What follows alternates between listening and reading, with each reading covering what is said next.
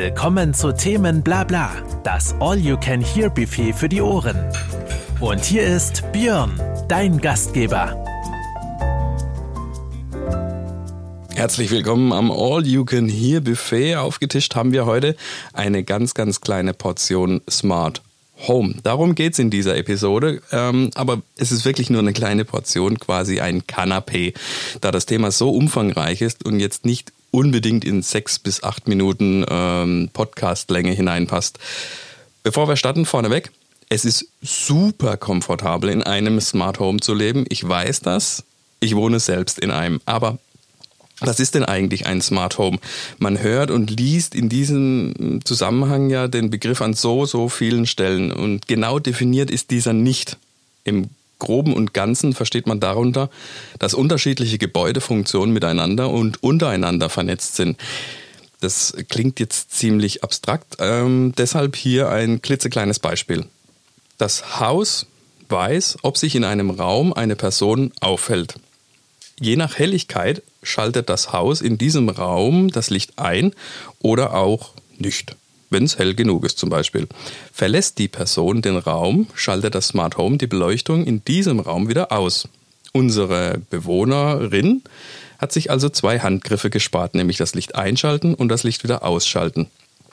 Und ganz nebenbei muss sich unsere Bewohnerin keine Gedanken darüber machen, habe ich eventuell vergessen, das Licht auszuschalten. Soweit so gut und noch nicht sonderlich kompliziert. Aber vielleicht erkennst du schon die Richtung, die ein Smart Home einschlägt. Uns unnötige Handgriffe sparen.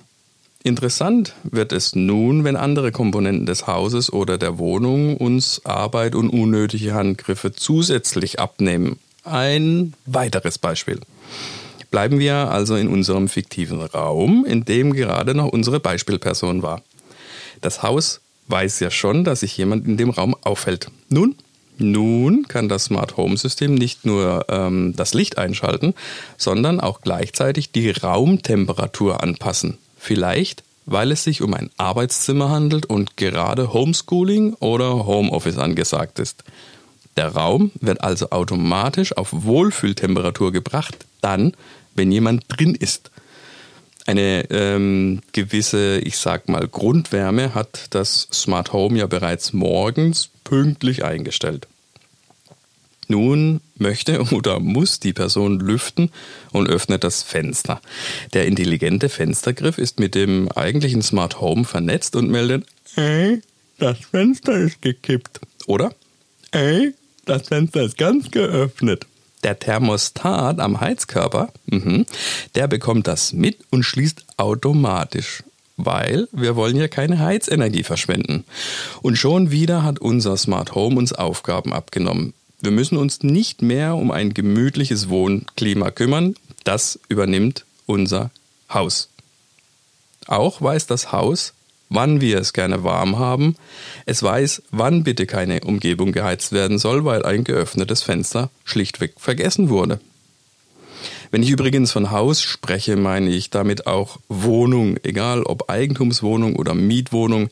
Auch dort sind genau diese Funktionen möglich. Ein gutes gutes Smart Home System kann nämlich ohne viel Aufwand nachgerüstet werden. Zum Beispiel, äh, wenn man renoviert, wenn man modernisiert. Wichtig ist allerdings Folgendes. Das Smart Home darf nicht aus vielen, vielen Einzelkomponenten bestehen, denn die Lichtsteuerung von Hersteller A wird sicherlich nicht mit der Temperaturintelligenz von Hersteller B kompatibel sein. Bei der falschen Wahl kann man sich da ziemlich viel, viel Ärger einkaufen. Auch darf die Bedienung nicht ausschließlich über ein Tablet oder Smartphone passieren.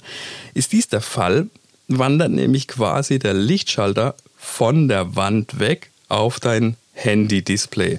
Die eigentliche Bedienung, die Intelligenz, die findet aber nach wie vor durch den Bediener statt, äh, durch den Bewohner statt. Ja, der Bediener bewohnt oder nicht. Das ist das, das, das ist dann nicht Smart Home, wird aber oft als solches verkauft. Ähm, gerade die Elektronikmärkte machen das ganz gerne. In meinen Augen muss ein Smart Home, wenn es sich schon so nennen will, selbstständig uns Bewohnern Aufgaben abnehmen. Dinge selber erledigen, um die wir uns schlichtweg nicht mehr kümmern müssen, wie in unseren beiden Beispielen das Licht schalten oder sich um die passende Temperatur kümmern.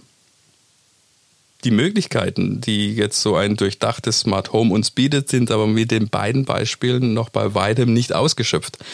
Aber vielleicht erkennst du schon, ähm, in welche Richtung das Ganze geht und worauf es ankommt.